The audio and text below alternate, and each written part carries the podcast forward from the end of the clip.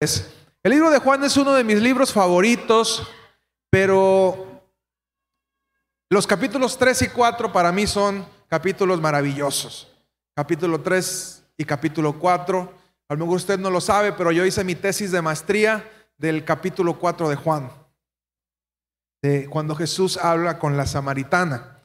Y el capítulo 3 también es muy padre, muy enriquecedor. ¿Por qué? Porque esos dos capítulos nos revelan dos grandes verdades del Evangelio de Jesús. El capítulo 3 de Juan, hay un verso que todo, casi todo cristiano se lo sabe, es universal. ¿Cuál es ese? Juan 3:16, porque de tal manera amó Dios al mundo que ha dado a su Hijo unigénito para que todo aquel que en él cree no se pierda, mas tenga vida eterna. Pero ¿de dónde nace esto? Vamos a leerlo. ¿Estamos listos, Daniel? Si estaba grabando muy bien. Juan 3.1, había un hombre de los fariseos que se llamaba Nicodemo, un principal entre los judíos, no era cualquier persona. Este vino a Jesús de noche y le dijo, rabí, sabemos que has venido de Dios como maestro, porque nadie puede hacer estas señales que tú haces si no está Dios con él. Los invito a que vean The Chosen en Netflix. Está muy padre. Esta es de las escenas más tristes de la serie. The Chosen o Los Elegidos se llama en Netflix. Los Elegidos. Julieta, nos ha pasado que ya están en Netflix la segunda y la tercera temporada. No, segunda temporada, ya viene la tercera temporada. Entonces, se los, se los recomiendo para que puedan aventarse su maratón de Netflix. Bien. Respondió Jesús y le dijo, de cierto, de cierto te digo que el que no naciere de nuevo no puede ver el reino de Dios. Nicodemo le dijo, ¿cómo puede un hombre nacer siendo viejo? ¿Puede acaso entrar por segunda vez en el vientre de su madre y nacer?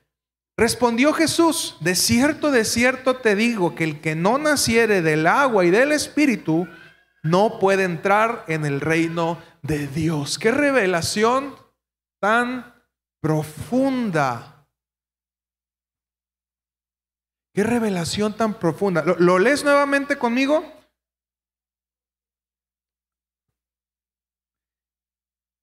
El verso 5, respondió Jesús, de cierto, de cierto, te digo que el que no naciere de agua y del Espíritu no puede entrar al reino de Dios.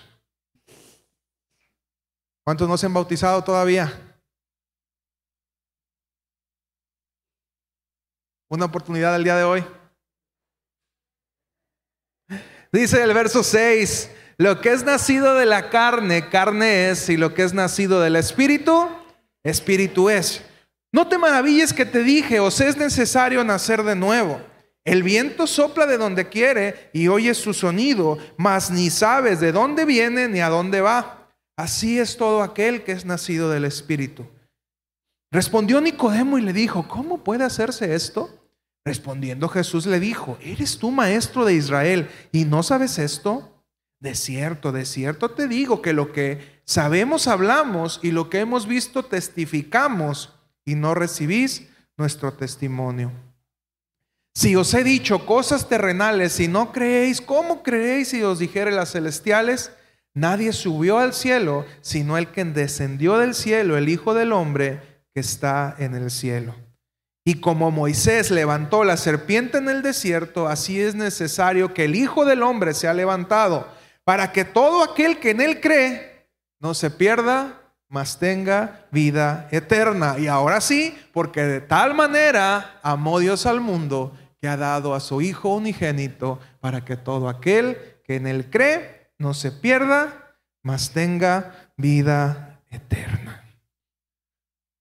Cuando vemos a Jesús en las escrituras, Jesús era un hombre que desbordaba amor, un amor por los niños, un amor por los necesitados, un amor por los enfermos, un amor por la gente que los demás no querían, las prostitutas, los borrachos. Jesús era una fuente de amor. Pero había algo que particularmente lo irritaba. Y eran los religiosos, los fariseos, los saduceos. Era algo que, que a Jesús le molestaba grandemente, la gente religiosa de su época. Y no creo que sea distinto el día de hoy. Incluso el lenguaje más áspero de Jesús fue dado a estos personajes. Nicodemo fue uno de los pocos de este grupo de fariseos que rompieron el molde y cambió la actitud en su corazón e incluso fue acusado de ser discípulo de Jesús secretamente.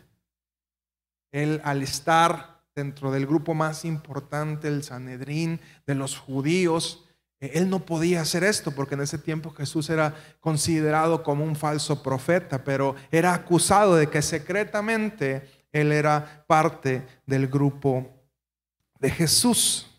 Y como te decía, tanto el capítulo 3 como el capítulo 4 de Juan nos muestra dos de los mensajes más profundos de Jesús.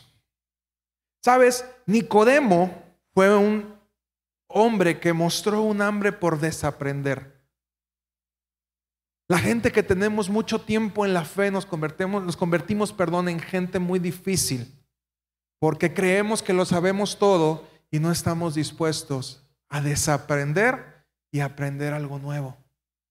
Siempre es más fácil compartirle a un nuevo creyente que a una persona de muchos años. Y créeme, es más difícil compartirle a un pastor.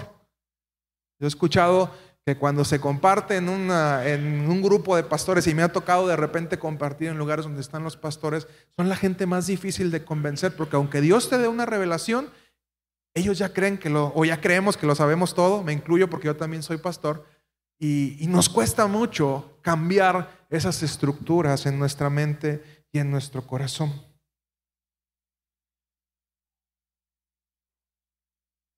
Y realmente Nicodemo tenía mucho que desaprender, tomando en cuenta que él era un maestro de la ley. Imagínate qué tan célebre era Nicodemo dentro del grupo de los fariseos. Y curiosamente, tanto a él, fariseo, como a la mujer samaritana, una mujer de no tan buena reputación, Dios no hizo distinción y les entregó un hermoso y grande mensaje. Juan 3, 22 y 23, por favor, vamos a leer algunas citas. Juan 3, 22 y 23. Dice, Después de esto, Jesús fue con sus discípulos a la región de Judea. Allí pasó algún tiempo con ellos y bautizaba. También Juan estaba bautizando en Enón, cerca de Salín, porque allí había mucha agua. Así que la gente iba para ser bautizada. Juan 3:36. Ahí, ahí mismo seguimos en el capítulo 3. El que cree en el Hijo tiene vida eterna, pero el que rechaza al Hijo no sabrá lo que es la vida, sino permanecerá bajo el castigo de Dios.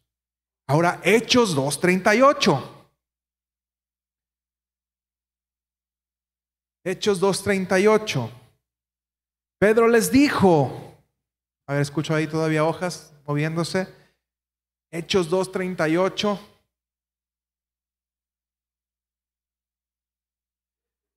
Pedro les dijo, arrepentíos y qué?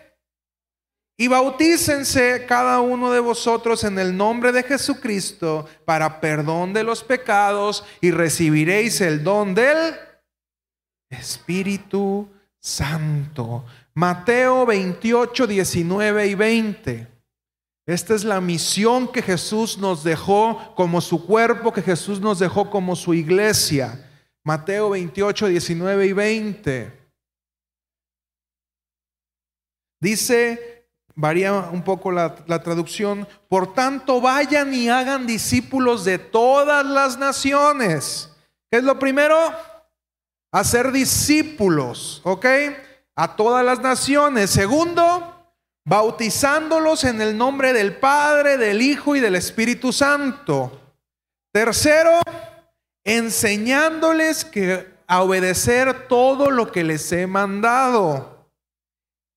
Y cuarto, y les aseguro que estaré con ustedes siempre hasta el fin del mundo. Jesús personalmente y los discípulos nos dejaron en claro lo trascendente que es el proceso del bautismo. Y hemos perdido la dimensión de lo que significa ese proceso. Hemos perdido la brújula de lo importante que es dentro de nuestro proceso en nuestra vida con Cristo, pero también de lo que es nuestro ministerio. Jesús nos dijo su último mandato, por favor, vayan, prediquen, hagan discípulos, bautícenlos y enséñenlos. Y cuando brincamos este proceso, porque vamos creyendo que a lo mejor no es tan importante, mi hija me, me hacía la pregunta ayer porque estábamos platicando este tema, mi esposa y yo, y me dice Samantha, papi, ¿qué pasa cuando te bautizas? ¿Qué sientes cuando te bautizas? Y le, decía yo, mira, físicamente eh, no sientes nada, te mojas nada más llegas, te mojas, si está muy helada el agua sientes frío, si está calientita sientes a gusto. Yo siempre les digo que me gusta bautizarlos en agua fría, porque así, si los pecados no se mueren en la sumergida, se mueren de hipotermia. ¿Ok? Entonces, eh, caes al agua, sales y sales mojado. Esencialmente no pasa algo especial, pero lo que estamos realizando es un acto simbólico y un acto público de lo que significa tu compromiso y tu fe hacia con Jesús. Es decir, yo decidí a partir del día de hoy comprometerme con Dios. ¿Por qué es tan importante la boda?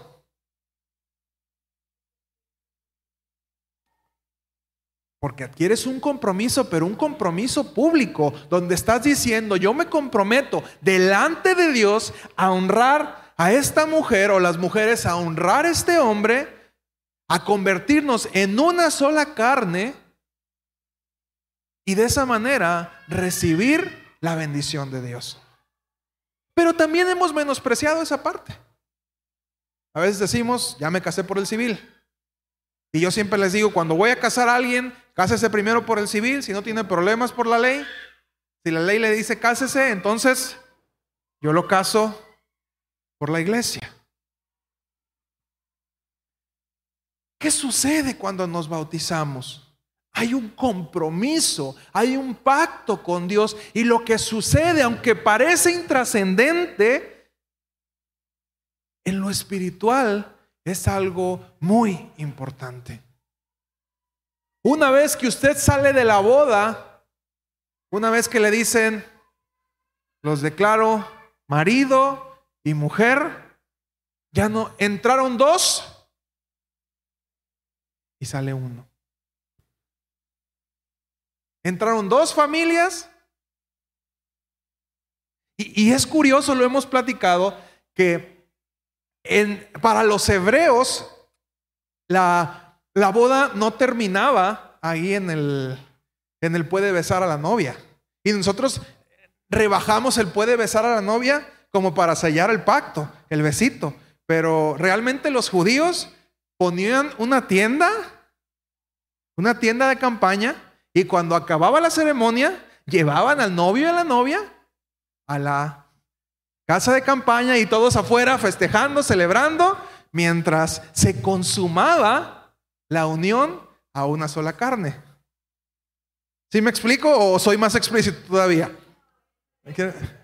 O sea que ahí se escuchaba de todo, pero no era algo mal visto, al contrario, se celebraba que en ese momento dos mundos, dos personas se unían, pero ahora hacemos un relajo, nos unimos antes y, este, ya después nos queremos casar después, y ya cuando llega la luna de miel, pues fue luna de miel, ya, ya nos conocemos de todo, ¿verdad? Y, hemos cambiado mucho la forma en la que Dios quisiera que fueran las cosas y que afortunadamente para algunos, desgraciadamente para otros, todo tiene un significado. Y si vivimos las cosas a su tiempo, vamos a disfrutarlas como Dios quiere que las disfrutemos, pero somos recabezones, ¿verdad? ¿Cuántos cabezones hay en este lugar? Eso, eso, con ganas, que se escuche la palabra. Amén. El bautizo en agua es un símbolo de la muerte a la vida pecaminosa y a un nuevo nacimiento en el Espíritu. Cuando Juan bautizaba, le decía al pueblo, yo los bautizo solamente en agua, pero detrás de mí viene otro más grande que los va a bautizar en el Espíritu. Y sabes, no puede haber un bautismo sin antes un arrepentimiento. Así como no puede haber un arrepentimiento sin antes reconocer al Señor Jesús como mi Salvador y Señor. Usted ocupa creer en Dios, arrepentirse y bautizarse. Es un proceso, pero sabes, a los humanos no nos gustan los procesos y a los mexicanos menos. Nosotros vamos a hacer como nosotros querramos y, y porque así somos. El bautismo precisamente representa esas ganas, como las mostró Nicodemo, de desaprender. Esas ganas de morir a lo que nosotros creemos que es la forma correcta y nacer a lo que Dios quiere. De morir a nuestra forma de hacer las cosas, pero nacer a la forma en la que Dios quiere. Por eso es que nosotros no practicamos el bautismo de niños. También practicando con mi hija me decía, eh, eh, papi, ¿por qué los, los católicos bautizan a los bebés? Y le explicaba toda esta parte y me decía, pues es que un bebé no sabe lo que ha hecho. Efectivamente, hija, no se puede dar un bautizo a un bebé porque el bebé no tiene conciencia de lo que es el pecado todavía. Bíblicamente, el bebé se presentaba en el templo, pero no se bautizaba. Jesús mismo nos dejó muy claro que el bautizo era cuando tú estuvieras consciente del pacto y del compromiso que tenías. Jesús lo hizo cuando inicia su ministerio y dice, eh, le dijo a Juan, Juan le decía, por favor, no, no, no, tú tienes que bautizarme a mí, porque yo te voy a bautizar. Y le dice, espérate, es necesario que esto suceda. Y ahorita vamos a ver lo trascendente que fue que Jesús se bautizara. Querido hermano, si Jesús se bautizó, ¿qué te hace pensar que tú y yo no necesitamos hacerlo. Y sabes, obviamente, cuando salimos del agua, no estamos cambiados por dentro. El proceso apenas empieza. Qué maravilloso sería que fuera como un reinicio. Caemos al agua, sale una persona nueva, blanquita, sin pecado, sin, sin tentaciones, sin concupiscencias, todo bien, un hombre, una mujer nueva, pero tristemente no sucede así. Sigue siendo el mismo cabezón, lo único que cambia son tus ganas de desaprender y aprender nuevamente. Todas aquellas áreas que nos generaban un conflicto, ahí siguen. Y es que nuestra libertad de elección sigue intacta y seguiremos decidiendo cómo queremos actuar. Por ahí Ulises nos mandó una imagen al grupo de, varones que dice, Dios diciendo, la única regla es que, y voltea a Eva y le dice, ¿cuál? Ya con la manzana en la, en la boca, ¿verdad? Y, y, lo cierto es que así somos. Estamos siempre viendo hacia dónde podemos romper, romper los límites. Y, y es que Dios nos dio esa libertad de elección, porque de otra manera seríamos como robots. Nos dio la libertad de elegir. Es más, los ángeles tuvieron la libertad de elegir en algún momento. Y dice que muchos de los ángeles decidieron irse con Satanás. Por decisión propia. Dios da, Dios, no crea eh, seres que los sirvan por automático. Dios crea seres que los sirvamos por decisión.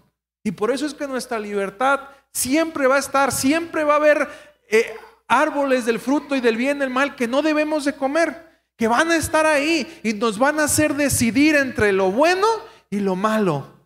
Y ese árbol se puede llamar sexo, se puede llamar este, drogas, se puede llamar mentira, se puede llamar envidia, el nombre que tú le quieras poner y siempre vamos a elegir y siempre Satanás va a estar como la serpiente y te va a estar diciendo, mira, qué rico se ve, aprovechalo, no va a pasar nada, te vas a hacer como Dios. Y esta lucha que enfrentó Eva no es que se acabó en el Edén, la seguimos viviendo todos los días. Todos los días decidimos qué es lo que vamos a hacer y cómo lo vamos a hacer. ¿Me explico? El bautismo es entonces un acto simbólico de lo que representará nuestra vida de ahí adelante, un continuo deseo por desaprender cada día y vivir una vida diferente. Y qué curioso es que primero es el bautismo en agua y, después el bautismo en el Espíritu. Mateo 3, 13 al 17.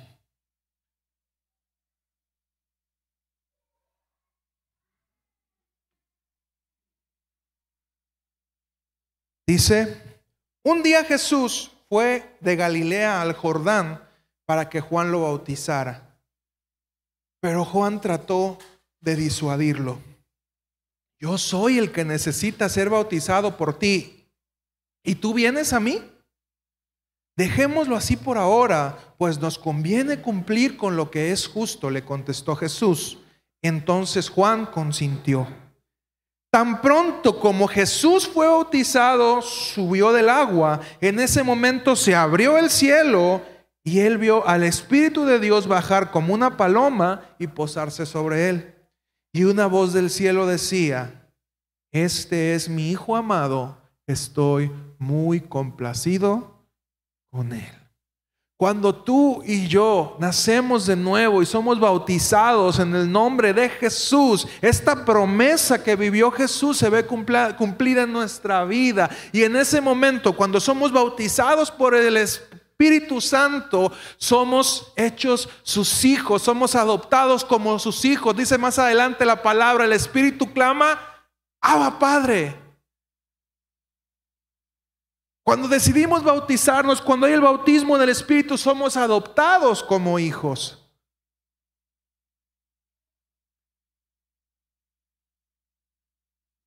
Pero no nos gustan los procesos. Si a ti te dijeran, vas a ser adoptado como hijo de Dios, solamente tienes que bautizarte, ¿lo harías? Es que yo soy hijo. Aquí no dice eso. Por eso es que te lo estoy comprobando con la palabra. ¿Me explico? No soy yo, no, se enoje conmigo, ¿ok? No se enoje conmigo, se lo estoy demostrando con lo que dice la palabra. Somos adoptados como hijos cuando decidimos nacer de nuevo y cuando el Espíritu Santo llega a nuestras vidas. Y como te decía, y Jesús dijo, es necesario que suceda de esta manera, aunque yo no necesito, porque yo sé que soy hijo de Dios, es necesario que el bautismo suceda no por Jesús, sino por ti y por mí, que necesitábamos ver lo que iba a suceder cuando Jesús fuera bautizado, cuando Jesús fuera adoptado como hijo. Jesús le dijo, es necesario, Juan, es necesario que lo hagamos, vamos al agua, ayúdame. Es necesario que suceda para que la gente vea. ¿O tú crees que era por Jesús? Jesús necesitaba que la paloma viniera. Jesús necesitaba que se oyera esa voz. Jesús sabía quién era. Era la gente que lo rodeaba. Éramos tú y yo que el día de hoy podemos leer las escrituras que ocupábamos ver que el bautizo era necesario.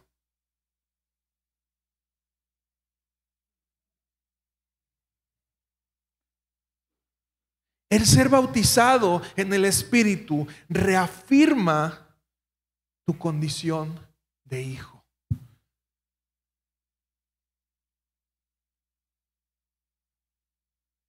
Primera de Corintios 12, 13. Y ahora te voy a mostrar por qué es importante que seamos bautizados en el Espíritu.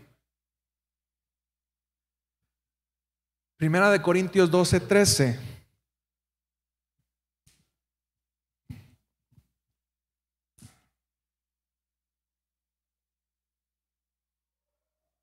Todos fuimos que bautizados por un solo espíritu para constituir un solo cuerpo, ya seamos judíos o gentiles, esclavos o libres, y a todos se nos dio de beber de un mismo espíritu.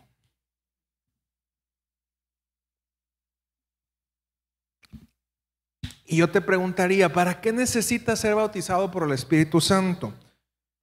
Primera de Corintios 12, 5 al 11.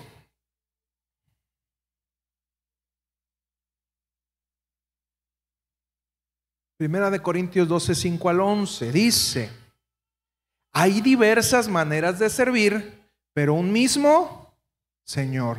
Hay diversas funciones, pero un mismo Dios es el que hace todas las cosas. A, cada uno se le da una manifestación especial del Espíritu Santo para el bien de los demás. A unos Dios les da por el Espíritu palabra de sabiduría. ¿Por quién les da? Y para que llegue el Espíritu, ¿qué tiene que suceder? Ya le vamos encontrando la utilidad. Bien. A unos Dios le da por el Espíritu palabra de sabiduría. A otros, ¿por quién? Por el mismo espíritu, por si les queda duda, ¿ok? Por el mismo espíritu, palabra de conocimiento. A otros, fe por medio del mismo espíritu. Y a otros, por ese mismo espíritu, dones para sanar enfermos. A otros poderes milagrosos, a otros profecía, a otros el discernir espíritus, a otros el hablar diversas lenguas y a otros el interpretar lenguas. Todo esto lo hace un mismo y único espíritu quien reparte a cada uno según lo determina. Todos fuimos bautizados por un solo espíritu para constituir, ya lo habíamos leído, un solo cuerpo, ya seamos judíos o gentiles, esclavos o libres, es el 13, y a todos se nos dio de beber de un mismo espíritu. Cuando recibimos el Espíritu Santo, Dios nos da dones. Y esos dones los utilizamos para servir a los demás. ¿Es necesario el Espíritu? Asimismo, podremos saber si estamos actuando bajo el Espíritu o bajo la carne a partir de los frutos. Para ver un fruto, no es que usted siembra, siembra una semilla de frijol. ¿Cuántos hicieron el experimento del frijol en el kinder? Dicen por ahí que yo supe que la vida iba a ser difícil cuando mi frijolito no germinó en el kinder. ¿eh? Eh, todos recibimos esta enseñanza. Ponemos algodones, un frasquito, echábamos agua y poníamos nuestro frijol. En Colombia no, no plantan el frijol. Ok. Por favor, le haces el, el ejercicio. Tú sí lo hiciste, ¿verdad, León? Esa es parte de la enseñanza en el, jardín de niños. Por favor, explícale el proceso, que, viva una infancia mexicana acá. Y, y, usted, hasta el frijolito, tiene que esperar para que dé frutos. Plantas el frijolito, la plantita crece. Y, y viera que nosotros bien fácil nos comemos los frijoles. A mí me tocó una vez ir a, a piscar frijol con unos tíos que tenían y sales Creo que nunca me comí los frijoles con tanto amor como ese día. Es súper cansado y más con mi estatura. Es, es, muy cansado. Quitas la vaina y todavía hay que llegar en casa a desgranar el frijol y nosotros nos lo venden ya así en paquetito, limpiecito y se ve muy, muy bien, ¿verdad? Pero es todo un proceso el que tienen que pasar la gente que labora en campo para eso. Para ver frutos siempre se requiere paciencia. Pero el fruto siempre va a llegar. Y el fruto va a demostrar qué tan buena o qué tan mala planta somos. Si viene podrido, el asunto es que hay algo de fondo. Y los frutos son los que demuestran. Así que tú puedes ver tus frutos el día de hoy. Para empezar, ¿estás dando fruto? O a lo mejor ni te diste cuenta y ya te secaste. Vives de los recuerdos. Es que yo me acuerdo cuando compartía, cuando hacía, cuando invitaba gente, cuando y a veces nos, ni cuenta nos dimos y ya nos secamos. Gálatas 5, 16 al 25.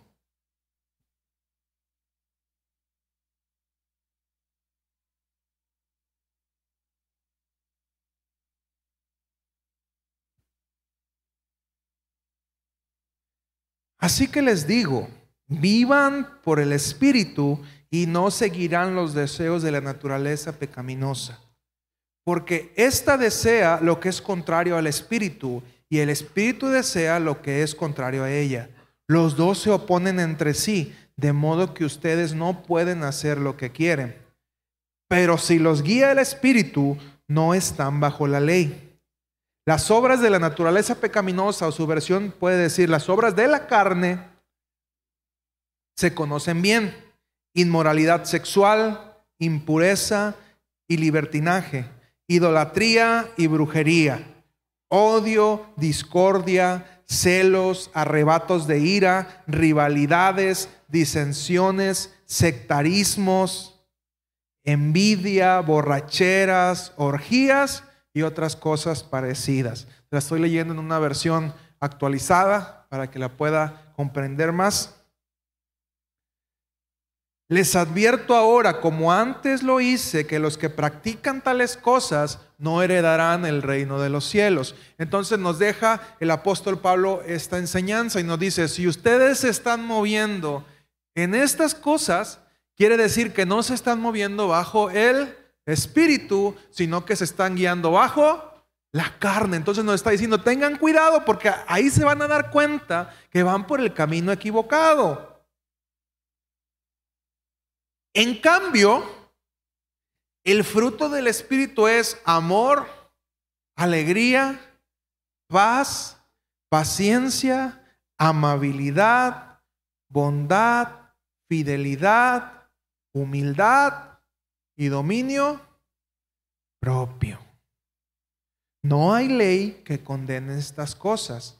Los que son de Cristo han crucificado la naturaleza pecaminosa con sus, con sus pasiones y deseos. Si el Espíritu nos da vida, andemos guiados por el Espíritu.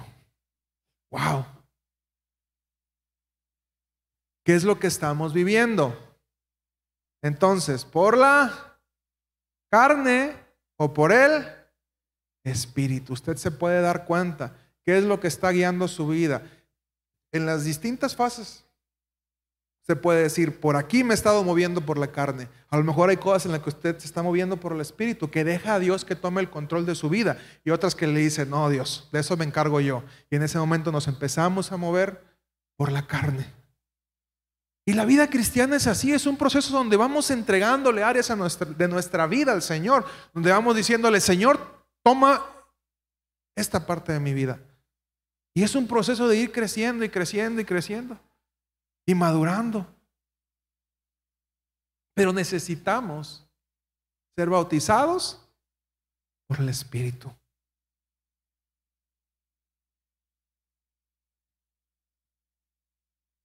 Y la vida con Cristo es un proceso, es un camino el cual debemos disfrutar. Un camino de orientación constante guiados por el Espíritu Santo.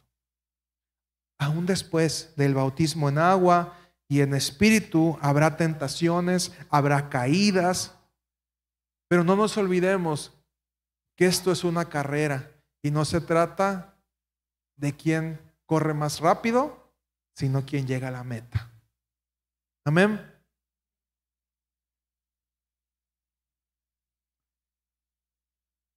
Y te haré esta pregunta. ¿Te gustaría ser bautizado?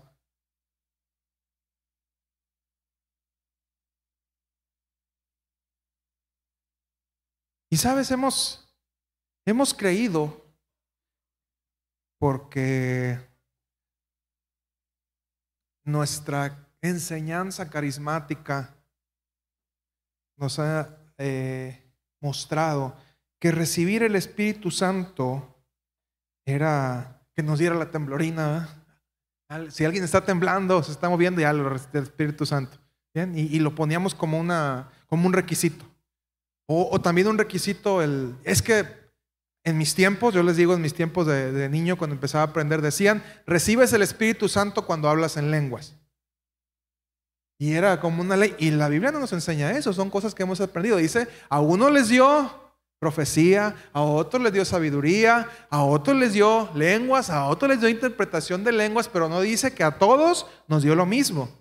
Entonces de repente ya oraban las hermanas y decían, vamos a orar para que te bautice el Espíritu y tienes que hablar en lenguas. Empieza a mover la lengua, ¿verdad? Y era así como la oración. Rambo, Rambo, Rambo, Rambo, saca la metralla, saca la metralla, saca la metralla. Y, y si no, y si no hablabas en lenguas, fingías hacerlo para que ya todo el mundo dijera, y ya te agarrabas hablando, ¿verdad? Y, y, y son prácticas que nos habían mal enseñado. ¿Es malo hablar en lenguas? No. El apóstol Pablo dice, los dones, aprovechen los dones de todos, pero háganlos ordenadamente. Y si alguien va a hablar en lenguas, que haya intérprete. Porque si no hay intérprete, mejor guarde silencio. Y hablen en español o en el idioma donde esté. Para que todos sean enriquecidos con la profecía que se está dando. ¿Me explico? Pero creamos, al menos en mi tiempo, creamos esa, eh, eh, esa enseñanza, esa falsa doctrina de que te tenía que dar la temblorina cuando, cuando recibías el Espíritu Santo y tenías que caerte, ¿verdad? Y de repente ibas a la iglesia, a las iglesias en los 90 y se ministraba y todo el mundo se caía. Y está mal caerse, no, pero está mal que todos tenían que caerse. Porque de esa manera decíamos que el Espíritu, que habíamos recibido el Espíritu Santo. Y no es así. Si volvemos a la escena de Jesús, cuando Jesús recibe el Espíritu Santo, ¿cómo es?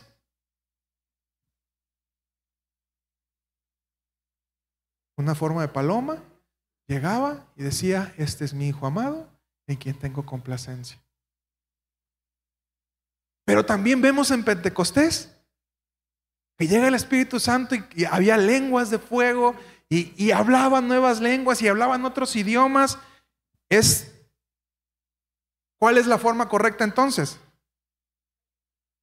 No hay una forma correcta.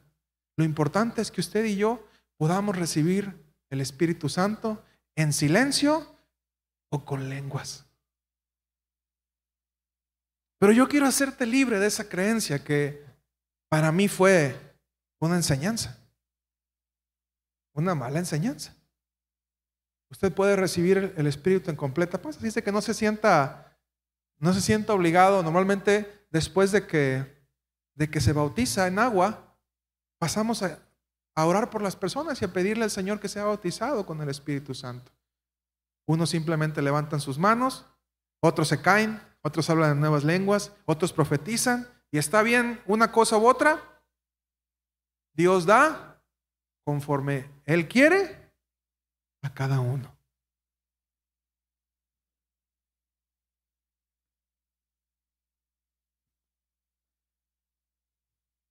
Hermanos, y con esto termino, es necesario.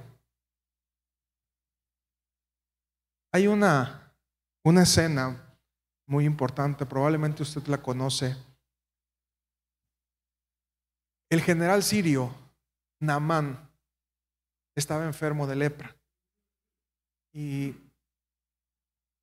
había una joven israelita que había sido tomada como esclava y trabajaba en la casa del del general. Y, la muchacha le dice a la esposa del general, mi señor debería de ir a, Samaria. Ahí hay un profeta que, que lo podría sanar. Y entonces el general va con el rey y el rey envía carta al, al rey de Israel y le dice, eh, te envío a, a mi general para que lo sanes. Y cuando llega, Dice que el rey rasga sus vestiduras y dice, yo no, pues ¿quién soy yo? Yo no soy Dios para dar salud. Lo que pasa es que el rey de Siria está buscando eh, ocasión para contra mí. Y, Eliseo se entera de esto y le manda a decir al rey, mándamelo. Mándamelo para que conozca que hay Dios en Israel. Entonces Naamán llega y parece chusco, pero Eliseo ni se digna en salir manda al siervo y le dice, ve y lávate siete veces al Jordán y serás limpio. Y el general, acostumbrado a la pompa de la corte, se indigna y se va muy molesto y se da la, la vuelta. Y en el camino sus siervos le dicen, Señor, si el profeta hubiera salido y te hubiera pedido alguna cosa muy difícil, algo complicado de hacer para que fuera sano, ¿lo harías? Porque el, general hasta se indignó, dice, en Siria hay mejores ríos que el río revoltoso este de Israel. Y le dicen los siervos, si te hubiese pedido algo más difícil para ser sano, ¿lo hubieras hecho? ¿Cuánto más si te está diciendo, ve y lávate en el Jordán? Dice que en ese momento Naamán dijo, tienes razón. Dieron la vuelta, fueron al río, se metió una vez, se salió, se metió otra vez, salió, se metió otra vez y salió siete veces. Y dice que a la séptima vez, cuando salió, su carne era tan blanca como la de un niño.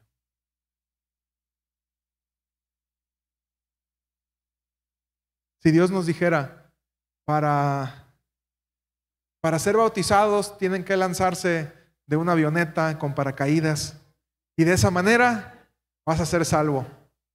¿Lo harías? Tienes que lanzarte del bungee, tienes que lanzarte del parapente en Río de Janeiro. Si, si Dios nos dijera, si Dios nos dijera, y, piensa bien lo que te estoy diciendo, si Dios te dijera la forma en la que vas a ser salvo, en la que vas a ser lavado, es que vas a tener que pagar un vuelo de aquí a Río de Janeiro y tienes que llevar la rosa de Sarón. si, te dijera, tienes que ir a Río de Janeiro, tomar un vuelo y ahí contratar un parapente y te vas a aventar desde la piedra y tienes que volar y de esa manera vas a ser salvo. Si ese fuera el único camino, ¿lo harías? Amén, dicen unos, vámonos.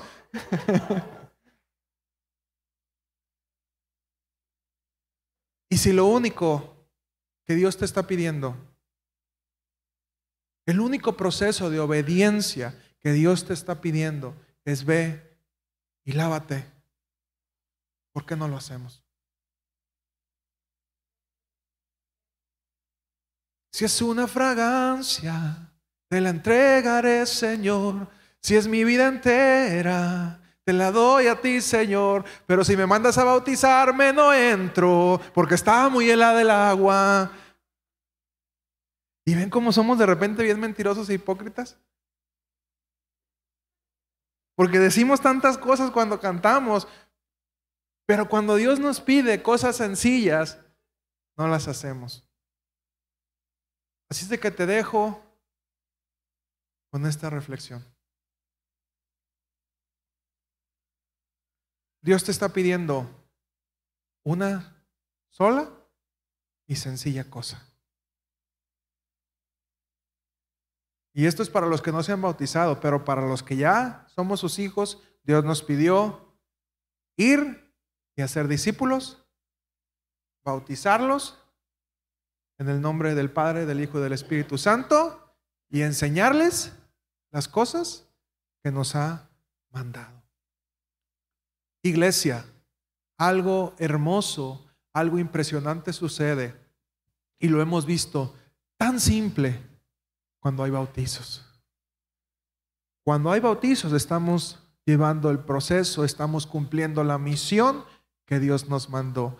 Y cuando tú decides bautizar, te estás obedeciendo una pequeña cosa, es el primer paso de obediencia y muchas veces no lo queremos hacer porque no nos gustan los procesos. ¿Cuántos aman a Dios? ¿Cuántos se van a bautizar el día de hoy? ¿Dónde están los que se van a bautizar? Levanten su mano. Oh, ¿Ya se me rajaron?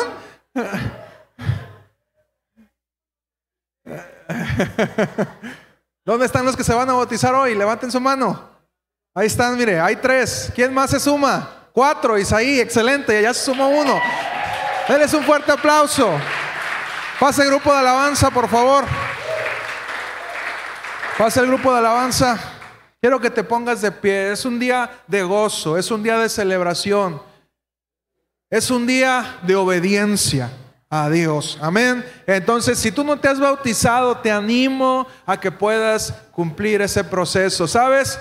Ya no vas a tener la excusa de que nadie te dijo. Un 12 de febrero de 2023, un loco alto en Betel te dijo que tenías que hacerlo, por qué tenías que hacerlo y para qué te iba a servir. Amén. Entonces, engañado no estás. Vamos a despedirnos alabando a Dios.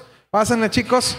Y quiero que nos gocemos y nos preparemos para lo que viene en la tarde. Amén.